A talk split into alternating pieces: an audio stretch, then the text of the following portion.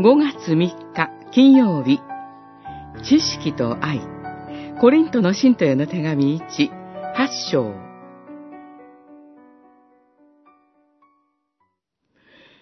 偶像に備えられた肉について言えば、我々は皆知識を持っているということは確かです。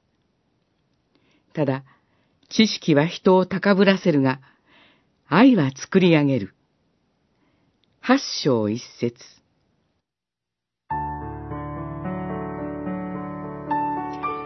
キリスト教信仰で失われてはならないものは何でしょう？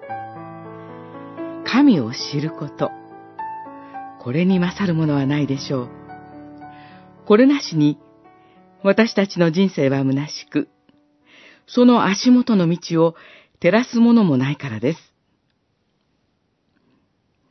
偶像に備えられた肉が何か霊力のあるものではなく、ただの肉であるという知識も、私たちは神に教えられなければ理解できず、その道を誤りなく進むことはできません。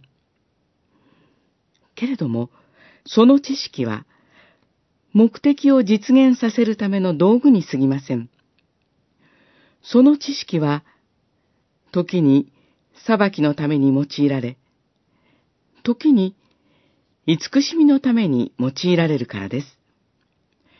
コリント教会では、その知識を裁きのために用い、その知識をまだ十分に理解できない者に、つまずきを与えてしまうことが起こりました。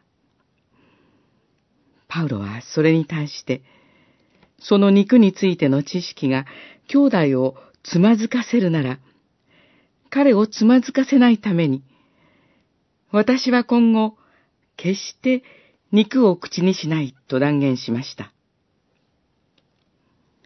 信仰生活において大切にされるべきことは、正論ではなく、人を作り上げる愛なのです。